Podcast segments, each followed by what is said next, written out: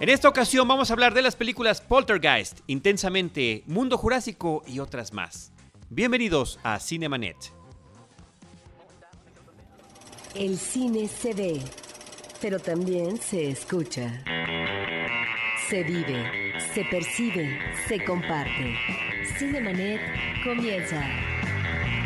Carlos del Río y Roberto Ortiz en cabina.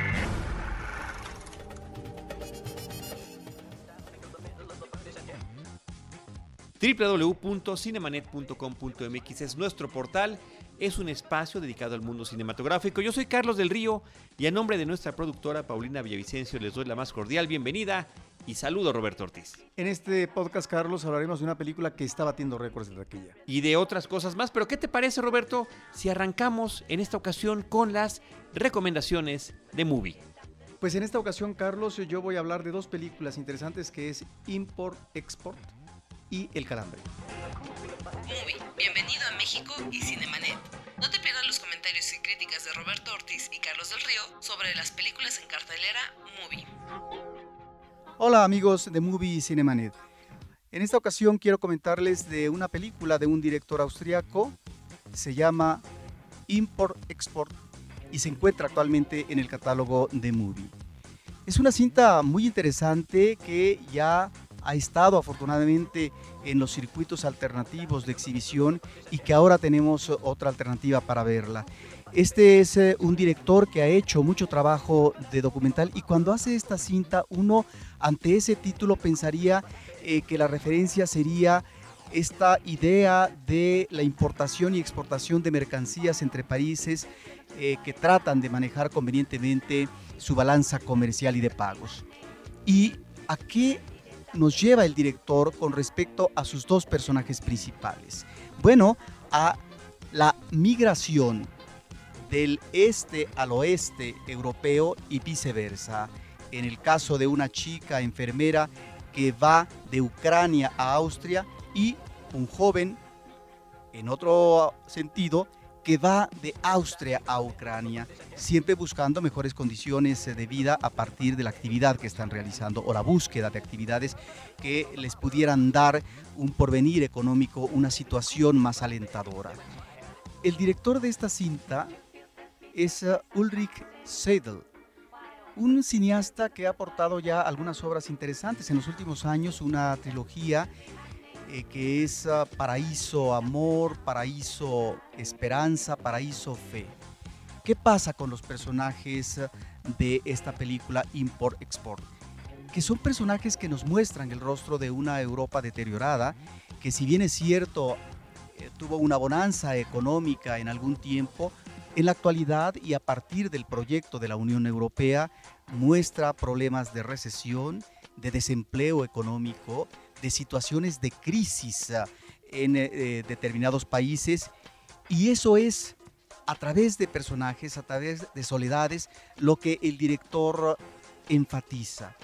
Es una película dura y difícil porque estamos ante un registro con planos largos, eh, escenas que duran varios minutos y que se vuelve una especie de entomólogo, un observador de esa realidad donde está siempre presente la miseria, el dolor, la muerte y sobre todo un mundo depauperado en donde pareciera que no hay salidas fáciles eh, para estas individualidades que finalmente no es que se manejen como símbolos, pero que sí nos están remitiendo a un universo mayor de una Europa que está en una situación difícil y que por lo tanto esto se refleja en el ámbito social e individual como lo hace el personaje eh, principal masculino y femenino. De tal forma que en este deambular por parte de los personajes vamos encontrando situaciones sociales, pero al mismo tiempo momentos de insatisfacción en donde los personajes tienen que enfrentar al otro o a los otros y no siempre de una manera satisfactoria película efectivamente que nos muestra realidades difíciles, pero que finalmente se convierten en grandes retratos de estos entornos actuales y contemporáneos. Movie, bienvenido a Cinemanet. Les voy a comentar a continuación sobre una película de 2009 realizada por Jan Meyer.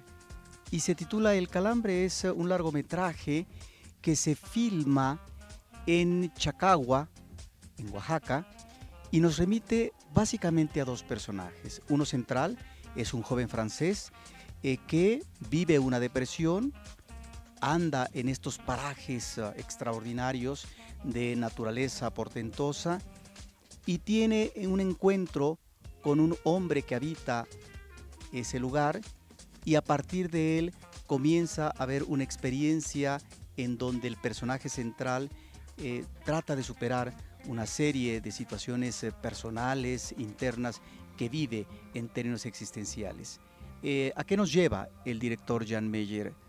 A una historia individual que se refiere a la literatura, está basada en un cuento de un premio Nobel eh, chino de ya hace algunos años, y a la relación que trata de establecer como en algunos de sus cortos y también de alguna manera en eh, su última cinta, Los Últimos Cristeros, a un itinerario individual, a veces de corte existencial, pero que tiene que ver con la búsqueda, con una situación sí de soledad, con una situación sí de incomunicación, pero en esa búsqueda humana de salidas en función de un contexto específico que puede ser la naturaleza, pero la soledad o la realidad social como los cristeros, bueno, aquí en el calambre con un manejo, diría uno, tanto minimalista en términos de narración, eh, planos fijos y una observancia muy detenida del paisaje y de los personajes,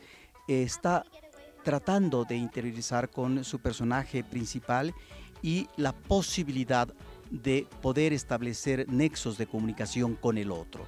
Y esto obviamente nos remite a una obra que en general son cortometrajes por parte de Meyer que tienen que ver con eso, con situaciones de soledad e incomunicación humana y con itinerarios de personajes que tienen que hacer un recorrido espiritual a través, por ejemplo, del consumo del peyote o a partir de la amistad de dos niños de clases diferentes en otro de sus cortos y que aquí, en esta primera aproximación del largometraje, trata de hurgar en lo que puede ser eh, la visión interior humana en medio de un paisaje exuberante en donde finalmente el ser humano se tiene que reconocer con su entorno. Una película muy interesante de Jan Meyer y que está en el catálogo de Movie. Movie, bienvenido a Cinemanet.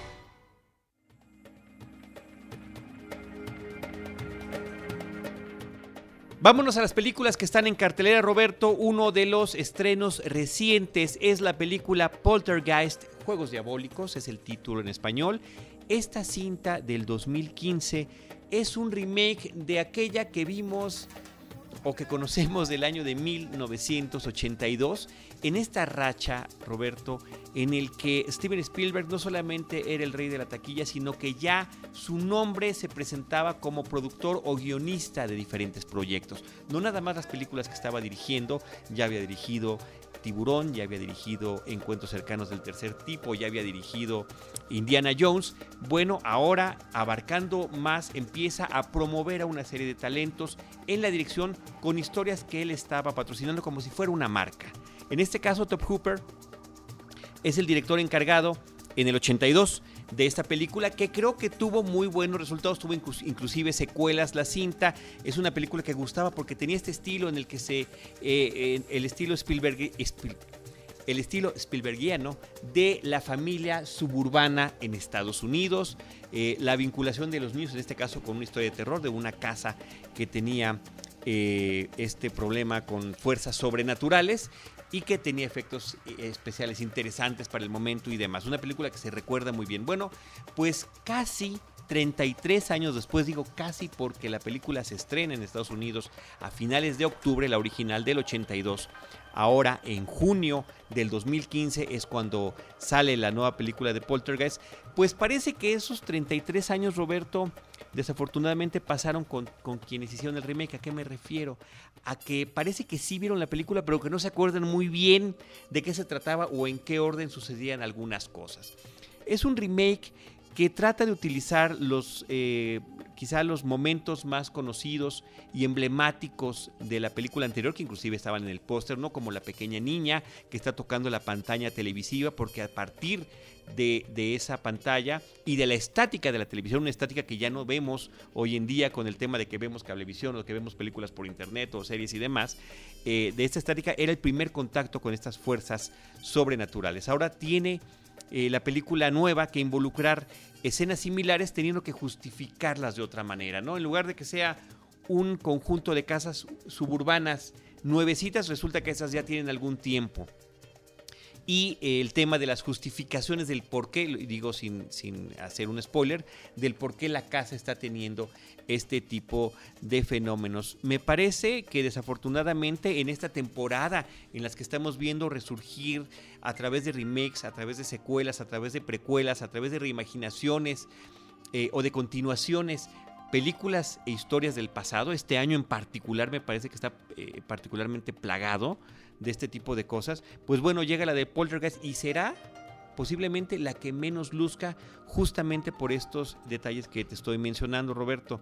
Eh, me parece que es un desperdicio que el director Jill Kennan no aproveche a un actor tan interesante, digamos, no, no particularmente eh, hiper conocido, pero que ha hecho trabajos muy interesantes como es Sam Rockwell, como el jefe de esta nueva familia, para una película, o a Jared Harris, que aparece como una persona encargada de los fenómenos paranormales, ¿no? Además del tema de la casa embrujada, esta cinta eh, pareciera que toma de repente elementos de, elementos de Amityville, que fue un libro muy famoso, supuestamente basado en un hecho de la vida real, eh, que también se hizo películas, ya tuvo películas, secuelas y remakes. Entonces, bueno, me parece que toma algunos elementos de ahí, e inclusive de La Hora del Espanto, aquella película también ochentera que también ya tuvo remake, que era Fright Night.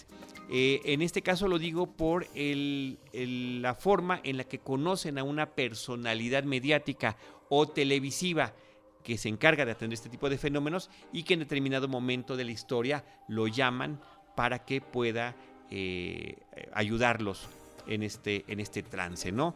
Tenemos de manera eh, reiterativa el tema del payaso, que, era muy eh, impactante en la primera película, el payaso y el árbol que está junto a la casa, yo no sé si ustedes lo recuerdan, y también esta especie de portal que se crea entre los mundos que de repente están coexistiendo. Posiblemente sea de interés para quienes no conozcan la original, pero realmente Roberto como remake me parece que desafortunadamente es un tema fallido. Así que ahí está la película Poltergeist, Juegos Diabólicos, repite el mismo título que su cinta en la que está basada. Algo muy chistoso, por cierto, a la hora de que empiezan los créditos finales de la película, salen los actores, los directores y demás, y cuando ya empieza, pues, digamos, este, el resto del, del crew de la película, de repente intercalado dice, basado en la película dirigida por Top Cooper y dirigida y escrita por Steven Spielberg y fulano y mengano. Me parece muy curioso que lo hayan mezclado así como que ahí se nos estaba olvidando también que teníamos que hacer esta mención, aunque no fuese del todo necesaria. Poltergeist, Juegos Diabólicos. Roberto, ¿qué te parece?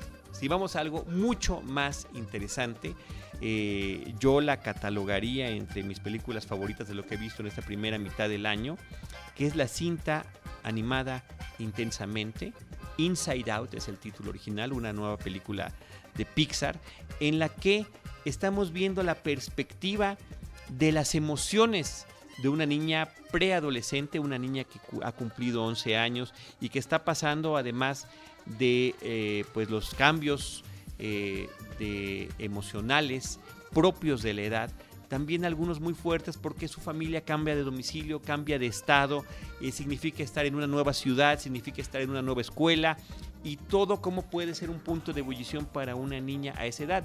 Lo interesante de esta película, como habrán visto ustedes en los trailers, si es que ya los vieron, es que eh, las emociones que son representadas, pues lo están, están siendo personificadas con eh, criaturas que han creado las, los las personas que trabajan en Pixar, ¿no? Uno es la tristeza, otro es el temor, la furia, la alegría y a otra le llaman el desagrado. Bueno, aquí lo interesante es eh, el ingenio de la historia y cómo está tratada, porque casi siempre vemos en el caso del cine animación o también en otro tipo de películas de ficción con actores que el devenir de la historia humana, de los personajes en sí, está vinculado a que a sus reacciones inmediatas puede estar de por medio del recuerdo y entonces tenemos un flashback y esto nos remite a que a las formas de la conducta humana. Y aquí encontramos qué cosa? La mente de una niña que está en transición es una transición hacia la madurez emocional y psicológica de acuerdo a este nuevo entorno que tiene.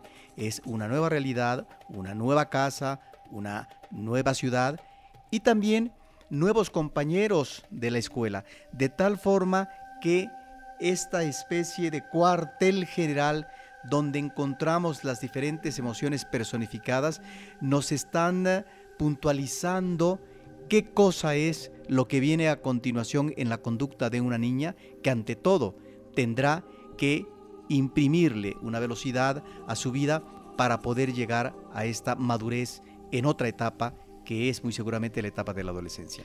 Roberto, a mí me parece muy interesante la forma en la que eh, los creativos de Pixar, esta es una película dirigida por Pete Doctor, por cierto, él es el que ha trabajado muchos años en Pixar él es el director principal de la película Monsters Inc., es el director de Up, una aventura de altura, una de mis favoritas justamente, donde además también el tema emocional hacia el espectador es muy fuerte. Es una cinta que logra hacerte reír mucho y que de repente te puede conmover intensamente, posiblemente hasta las lágrimas. Bueno, creo que ese aspecto lo retoma Doctor en esta película.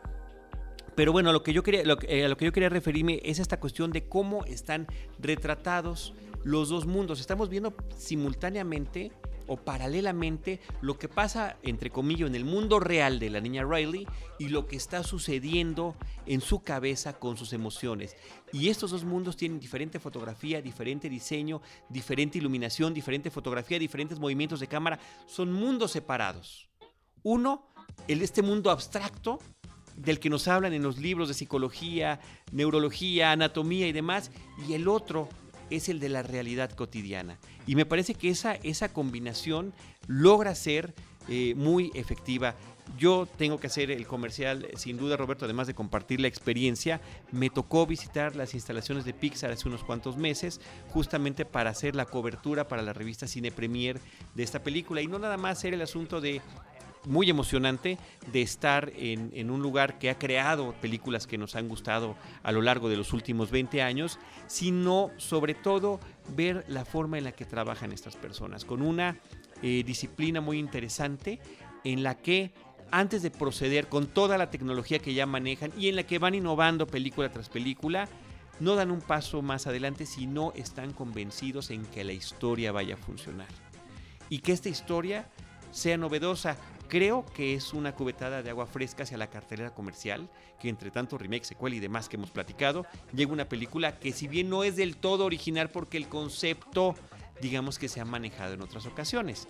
Hay por ahí cualquier referencia a estos, al diablito y al angelito que le hablaban a los personajes de animación o de películas o de series de televisión para hacer lo bueno, lo malo existe desde hace mucho tiempo.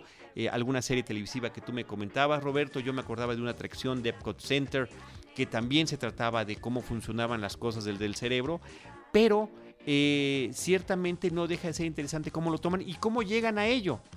El director eh, Pete Doctor nos platicaba que era a partir de la experiencia con su hija y de lo que sucedió con su hija a los 11 años de edad. Ella era la niña que había inspirado al personaje de Ellie en la película de Op, eh, que es una niña que habla, que es una niña inquieta, que es una niña aventurera. Y entonces nos ponen una, fotografía de, la niña Ellie, de la verdadera niña, de la hija de Pete Doctor, y está, se parece, está despeinada, está chimuela y tiene el brazo roto, o sea, nos demuestra que es una guerrera, ¿no? Es una niña hiperactiva y demás. Pero dice, ¿qué pasó cuando esta niña cumplió 11 años? Y ¡pac! La siguiente fotografía, Ellie se está tapando la cara, no quiere ser fotografiada, no quiere convivir con, los papás. Y decía Pete Doctor, ¿qué está pasando con mi hija? ¿Qué está pasando con esta amiguita que yo tenía?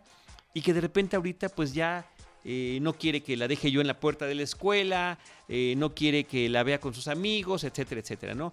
Empieza a hacer una investigación sobre eh, las emociones, teorías de la conducta, neurólogos y demás empieza a platicar con sus compañeros creativos de Pixar, este, y uno que tiene hijas mayores le dice, bueno, si no te gustó eso, lo que sigue, menos te va a gustar. En cambio, habla con los que tienen hijos muy pequeños y dice, bueno, pues en mi caso, este, eh, yo tengo otra experiencia con mis hijos porque están en esa etapa en la que preguntan todo y demás. Y a través de esa colaboración, Roberto, es a la que llegan a hacer y armar la historia de Riley. Y después de, de platicar con los expertos científicos, decidir con fines de, narración, con fines narrativos, que escogerán estas cinco emociones para ser este, personificadas en la película, aunque muchas teorías hablan de más de 20 que podrían tener, ¿no? Y cuáles fueron esas que quedaron eh, fuera de la película. Pero bueno, ese es el origen del proyecto y del concepto y me parece que la ejecución está muy bien lograda. Sí, ahí es donde eh, uno podría pensar en cierto desequilibrio en eh, cuanto a estos personajes que están funcionando y activando la mente eh, para provocar una reacción en las emociones de un infante, porque quienes tienen un papel peyorativo, pues es la alegría y la tristeza, no así los otros personajes. Un papel más relevante, tú dices. Eh, tienen un papel más relevante, inclusive cuando están ausentes en el eh, cuartel general, estos ah, personajes importantes que son la alegría y la tristeza, habría que ver hasta qué punto están manejando un papel relevante para incidir en las emociones inmediatas de la niña.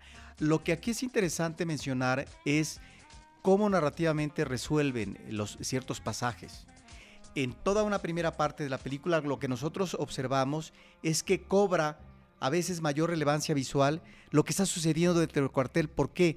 Porque hay una especie de depresión por parte de la niña cuando llega a una nueva ciudad, una nueva casa, hay un extrañamiento cuando llega también a su escuela, de tal manera que está ahí, la madeja enredada en la mente y por lo tanto lo que vemos más es lo que está pasando en, en ese cuartel general, llamémosle así, y no tanto en lo que pueden ser no, sus reacciones, que eso lo vemos, lo que puede ser su conducta inmediata y cotidiana. Y en ese sentido me parece que es afortunada la cinta. En otro momento vemos otras cosas, de, acuerdo a la evolución que está eh, teniendo el personaje eh, infantil. De tal forma que es muy interesante esta propuesta que tiene que ver, sí, con la reacción inmediata, con estas dosis de emoción que van a incidir en la formación de una pequeña, pero a partir de que pues de todo lo que la mente va fabricando. Ahora, platicando con amigos y colegas de esta película, el primer comentario que me hacen es, eh, oye, está muy padre, pero creo que no es una película para niños. Yo creo que es la película más madura eh, temáticamente de las cintas de Pixar. Eh, esa es mi impresión. lo siento que eso venía desde OP, cuando están hablando de temas tan serios como la vida de pareja, la tercera edad, el no poder concebir hijos, etcétera, etcétera. Aquí habrá que ver cuál es estadísticamente el público infantil que va a asistir o que está asistiendo a esta película y cuál es el público de mayor edad. Ahí es donde podremos ver, no que no sea una película para niños, la puede ver un niño, pero en términos de un interés que puede implicar más uh, un afán intelectual, si es más una película efectivamente para adultos que niños en el sentido de la inmediatez visual y cómo atrapa al espectador. yo creo que ese es el tema. Yo lo, yo lo comenté también en esas entrevistas. Y decían, bueno, es que nosotros no hacemos películas para niños, me dijeron en Pixar, hacemos películas familiares. Entonces tenemos un amplio rango de situaciones que presentamos al espectador y algunas van para el niño, algunas van para el papá.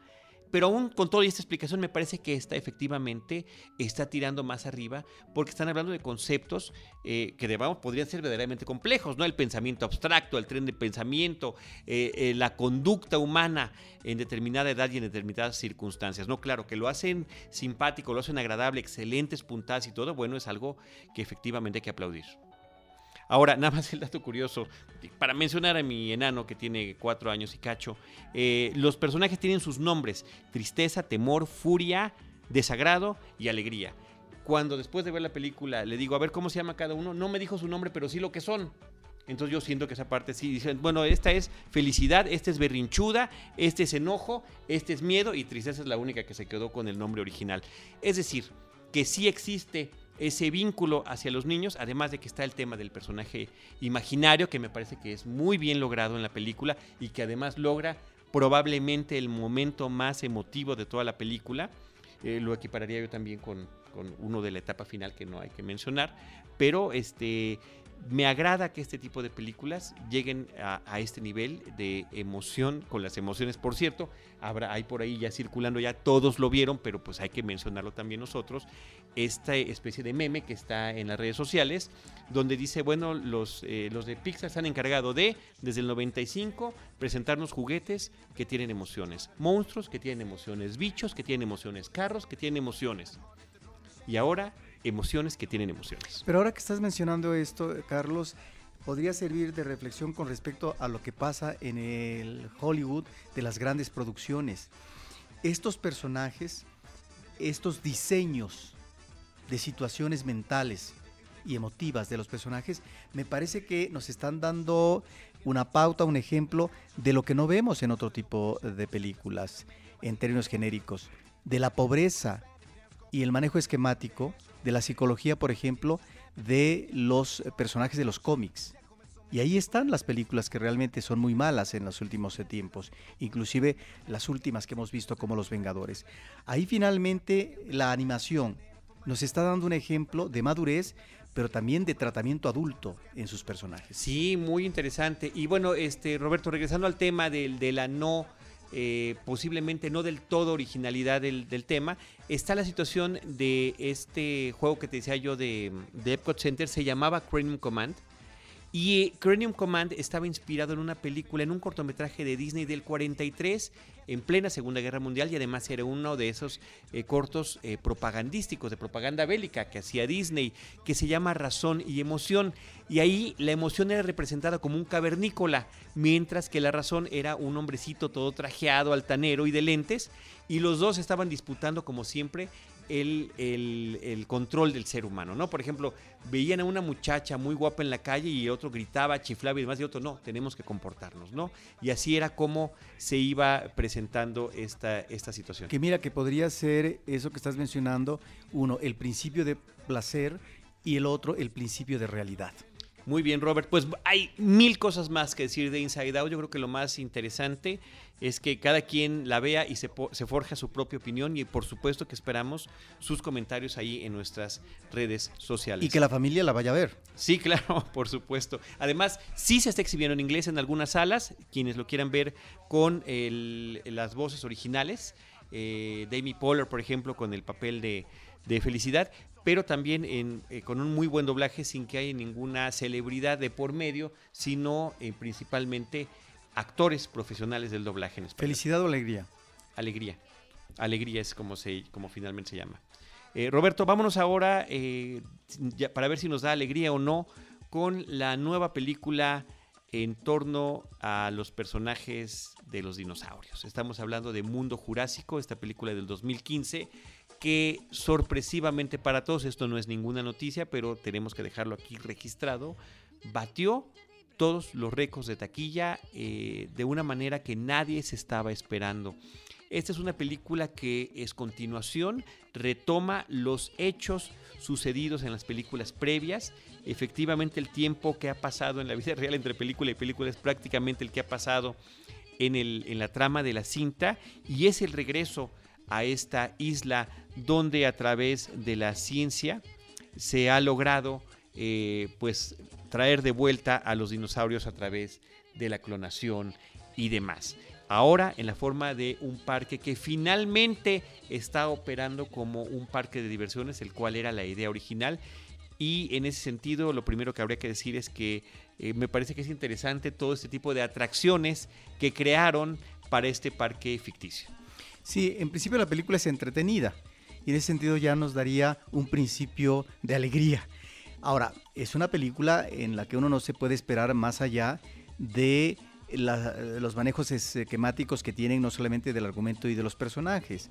Eh, volvemos a lo mismo, no hay ni mucho menos eh, un manejo complejo de la psicología de los personajes y en la anécdota que estamos observando de esta cinta, si acaso podríamos rescatar a dos que tienen que ver con un principio eh, de re, res, restaurar el vínculo amoroso y en el caso de dos hermanos, un hermano adolescente y uno más pequeñín, eh, lo que es el principio de la solidaridad y de la fortaleza en eh, la cuestión de los hermanos.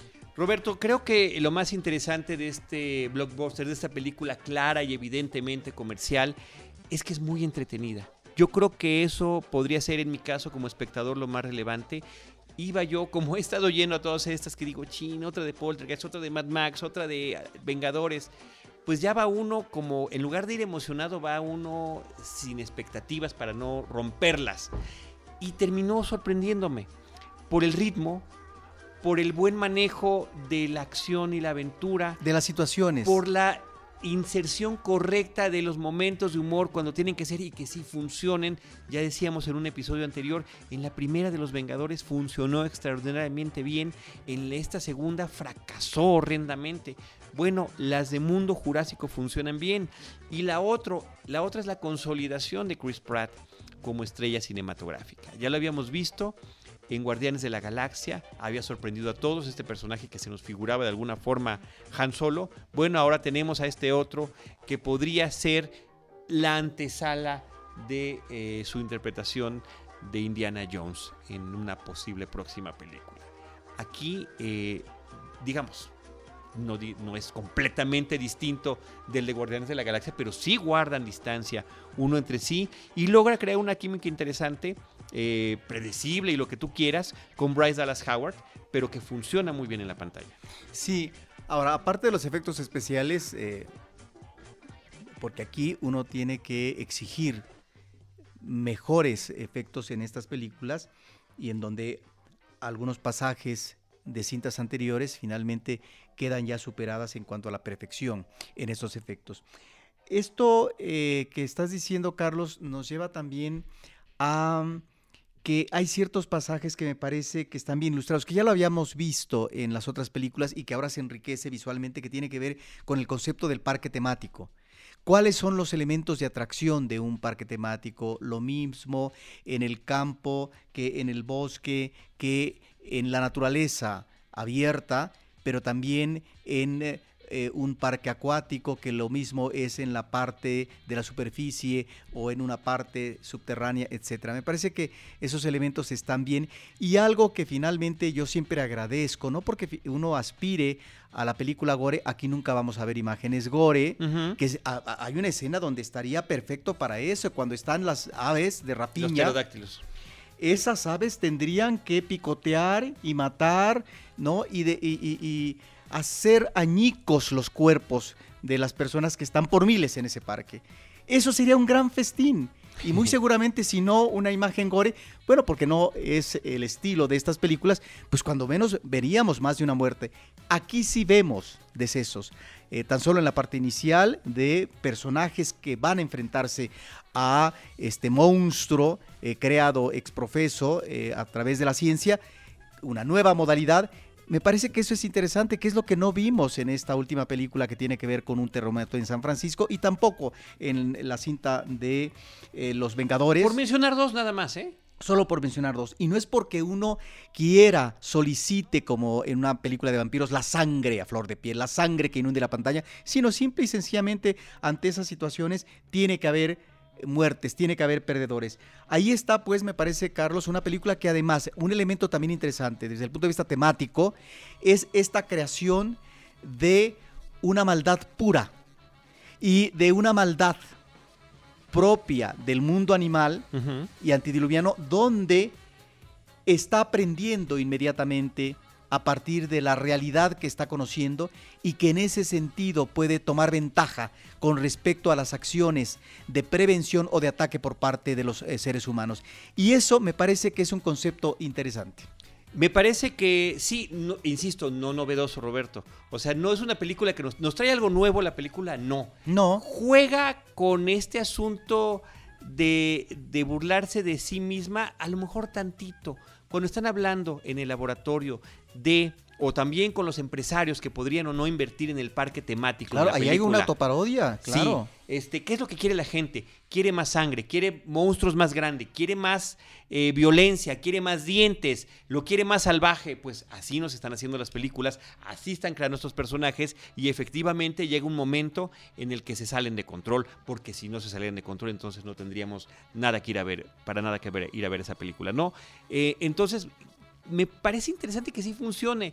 ¿Se queda en mis películas favoritas del año? Pues no, no pasa. Es una película mega, hiper, archi, recontra, palomera.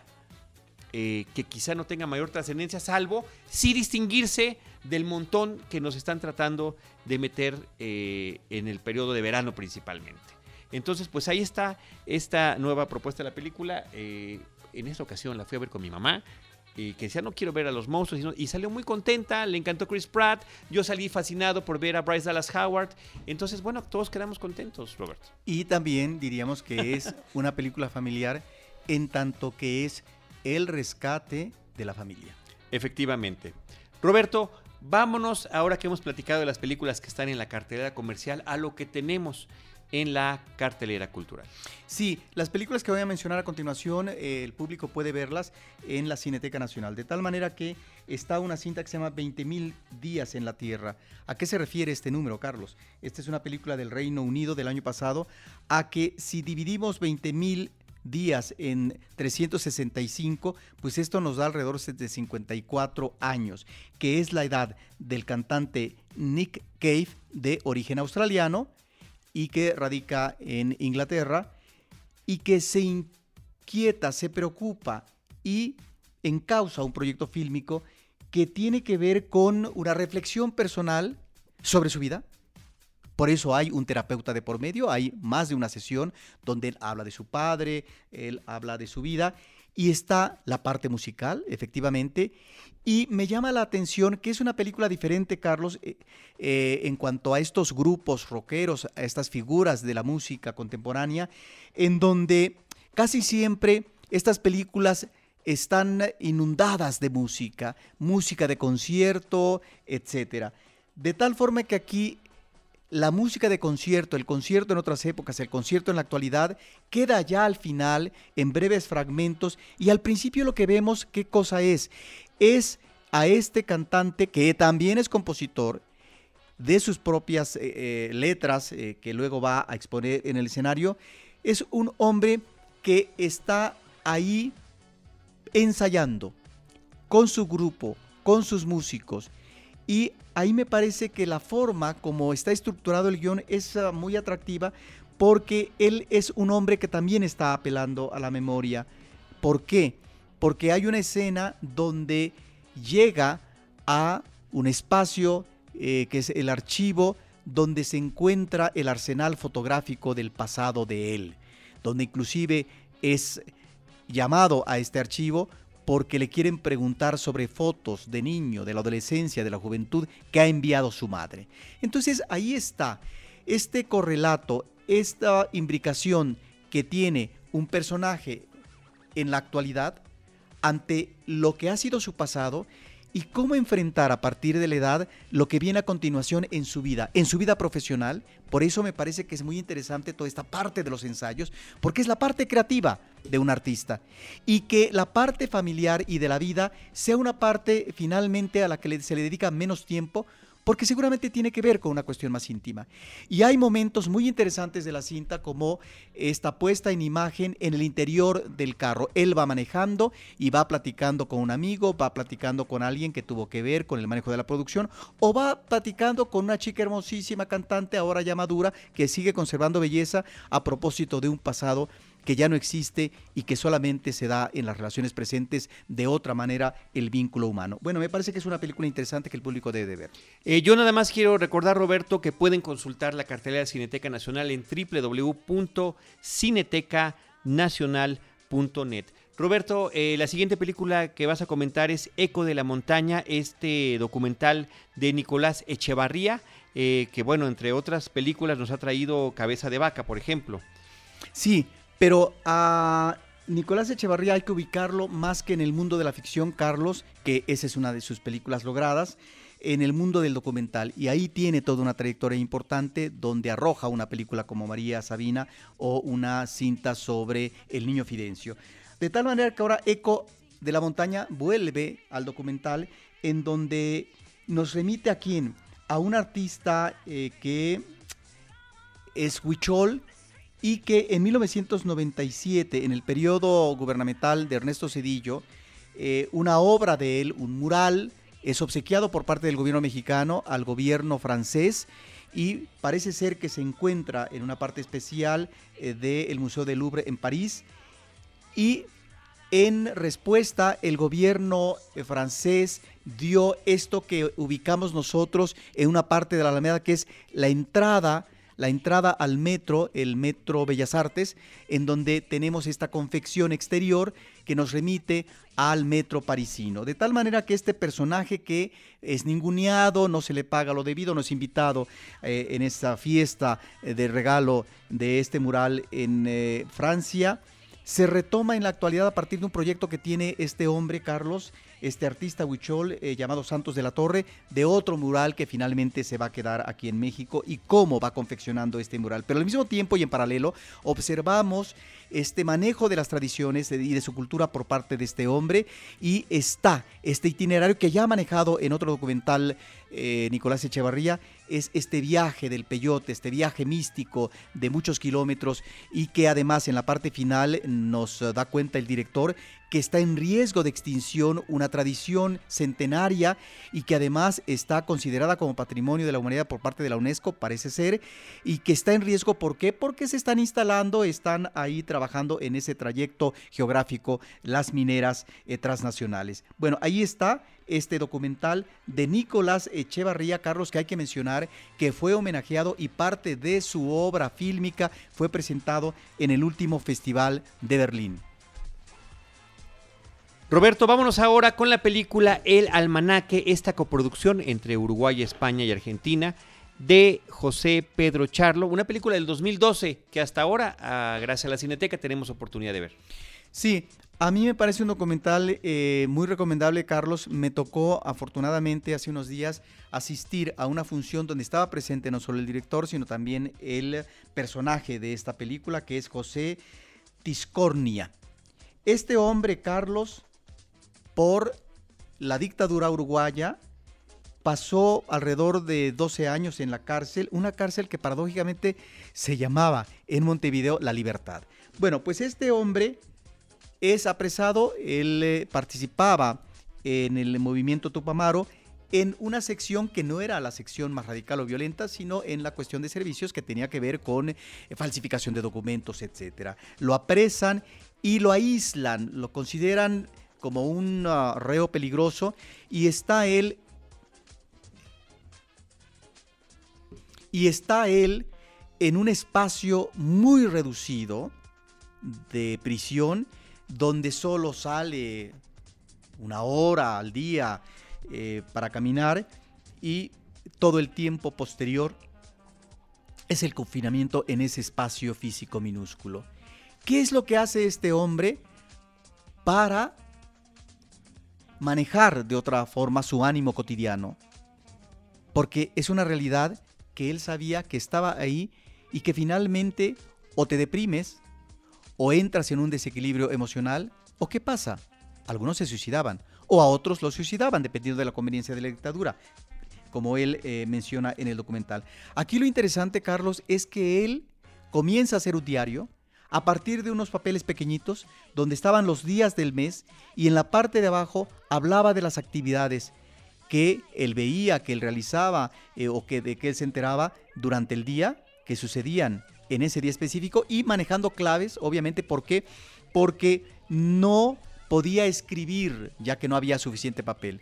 De tal manera que estos documentos él los guardaba para que finalmente no se dieran cuenta. Los guardias, los vigilantes, los guardaba en unos huecos de madera que él finalmente confeccionaba y hacía una especie de hoyo donde estos documentos ahí quedaban.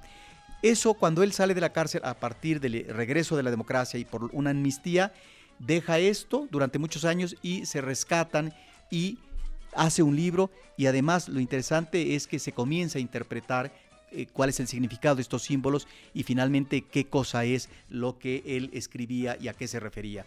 Esto me parece que es un extraordinario ejercicio eh, cotidiano por parte de este hombre que finalmente se tenía que remitir a esa realidad lamentable, ¿sí? En donde estaba solo, completamente solo, pero que finalmente tenía un aliento y uno de esos alientos era el diario. Un documental que realmente eh, hay que ver porque finalmente él en la vida eh, digamos, él estudió arquitectura, eh, cuando lo apresan no había terminado la carrera, pero actualmente él es un hombre que asesora una cooperativa eh, de personas que están tratando de construir departamentos, pero al mismo tiempo es fotógrafo, de tal forma que es un hombre que está también insertado en lo que es la correlación de las fuerzas políticas en esta actualidad de Uruguay. Ahí está la película El Almanaque de José Pedro Charlo. Roberto, vamos ahora con la película Qué difícil es ser Dios. Ni siquiera me voy a tratar de, decir su, título original. Es una película rusa de Alexei Germán, una película de ciencia ficción, una película cuyo, cuyo, cuya historia pudiera haber salido de cualquier episodio de Viaje a las Estrellas. Bueno, aunque no es un episodio de Viaje a las Estrellas, es la otra forma de enfocar la ciencia ficción donde la ciencia ficción es solamente una premisa y finalmente no tiene que ver con la ciencia ficción propia de Hollywood que nos arroja en la historia del cine eh, tantas películas eh, tan atractivas, eh, tan emotivas y finalmente que se han vuelto todo un espectáculo. Aquí es la visita, la anécdota, varios investigadores, entre ellos antropólogos, uno de ellos, que visitan un planeta para observar la transición de la edad media de este planeta con el renacimiento y cómo estos uh, personajes que llegan a este país pueden a este planeta. A este planeta perdón pueden impedir la marginación de los artistas y de los pensadores. Es uh, la película de un director que se lleva años, no la conoció terminada, muchos años en realizarse, y que luego creo que va a ser su hijo y otros más quienes la completen es realmente, en términos técnicos, un prodigio de película. Es una película eh, de más de tres horas. La fotografía en blanco y negro, el manejo de la cámara en los planos secuencias donde se manejan espacios uh, muy delimitados, que nos remite obviamente a atmósferas opresivas. Pero, ¿a qué nos lleva esta narración? A un mundo caótico, violento, un mundo sucio, exasperante, y que tiene que ver precisamente con lo que es un principio del manejo o del comportamiento del, poder. Yo no he leído mucho sobre esta película, pero eh, pensé en un principio si tal vez esta película nos está remitiendo ¿sí? a este manejo del poder, eh, en donde hubo muchas víctimas, en donde finalmente eh, se genera una depredación en el ámbito de las relaciones humanas, que fue la era estalinista, o tiene que ver más bien en un artista contemporáneo ruso, Carlos, con en qué espejo nos podemos ver en la actualidad de un mundo que no tiene salidas favorables eh, socialmente hablando en términos de gratificación. Y ahí es donde creo que eh, la película tiene este discurso muy interesante, aunque en esta descripción tan fehaciente de los elementos del instante y de la inmediatez, ahí es donde a veces esta descripción satura al espectador. Y a lo mejor con 15, 20 minutos, media hora que uno vea, uno ya vio todo.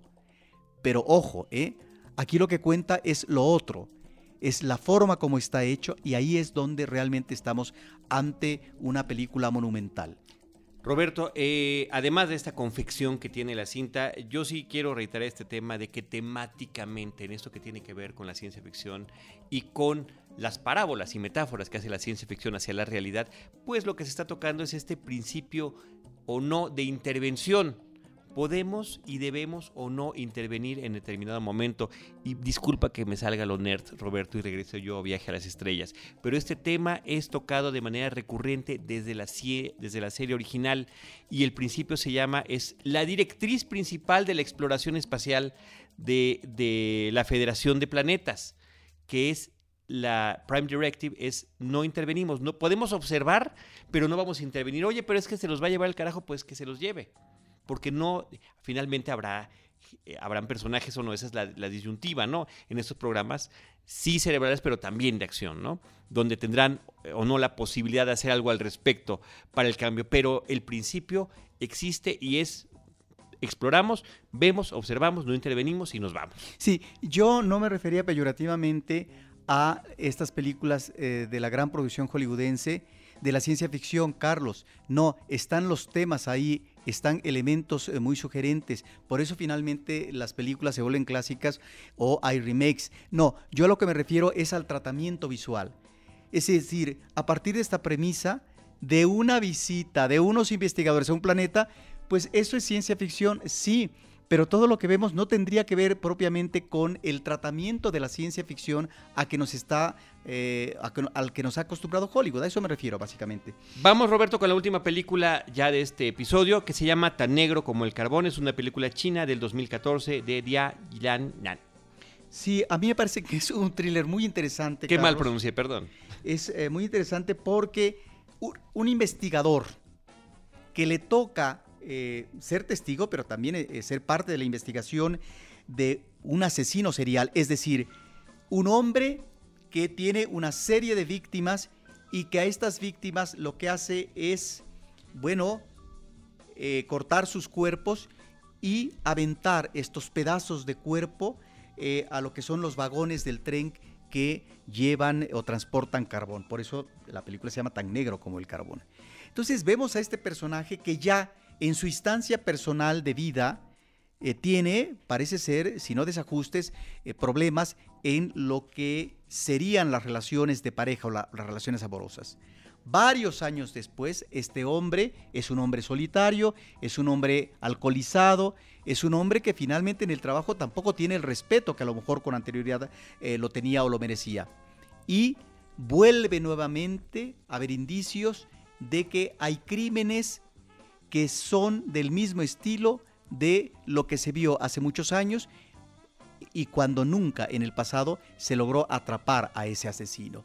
De tal manera que ahora hay una nueva oportunidad de inserción por parte de este detective para investigar y llegar al fondo del asunto. Y en medio de esto, que aquí es lo interesante, en una atmósfera un tanto deprimente, a veces agobiante, cómo este personaje, a partir de una presencia femenina juvenil que está implicada en estos sucesos o vinculada con situaciones de crimen, bueno, es que aflora nuevamente esta posibilidad o no del acercamiento erótico. De tal manera que ahí están estos dos elementos que cobran fuerza, sobre todo en el presente, pero que estuvieron desde el pasado sin que realmente significaran una situación de afirmación por parte del personaje en el ámbito interior y de sus intereses amorosos. Muy bien, Roberto, pues con eso terminamos este episodio. Voy a recordar las películas que hemos comentado en la cartelera alternativa, 20.000 días en la Tierra, Eco de la Montaña, El Almanaque, Qué difícil es ser Dios, Tan negro como el carbón en la cartelera comercial, Poltergeist, Intensamente, Mundo Jurásico y en las películas recomendadas para Movie, esta plataforma para ver películas en línea, Import, Export y El Calambre de Matías Meyer. Desde estos micrófonos, Paulina Villavicencio, Roberto Ortiz y un servidor les agradecemos que nos hayan acompañado, que nos hayan aguantado a este punto del programa. También les agradecemos y, les pedimos que sigamos en comunicación a través de las redes sociales, eh, arroba Cinemanet en Twitter, facebook.com diagonal Cinemanet, eh, Cinemanet 1 en YouTube en nuestro podcast que lo pueden escuchar o descargar a través de iTunes o en nuestro portal www.cinemanet.com.mx. A través de cualquiera de esos espacios, nosotros les estaremos esperando con cine, cine y más cine.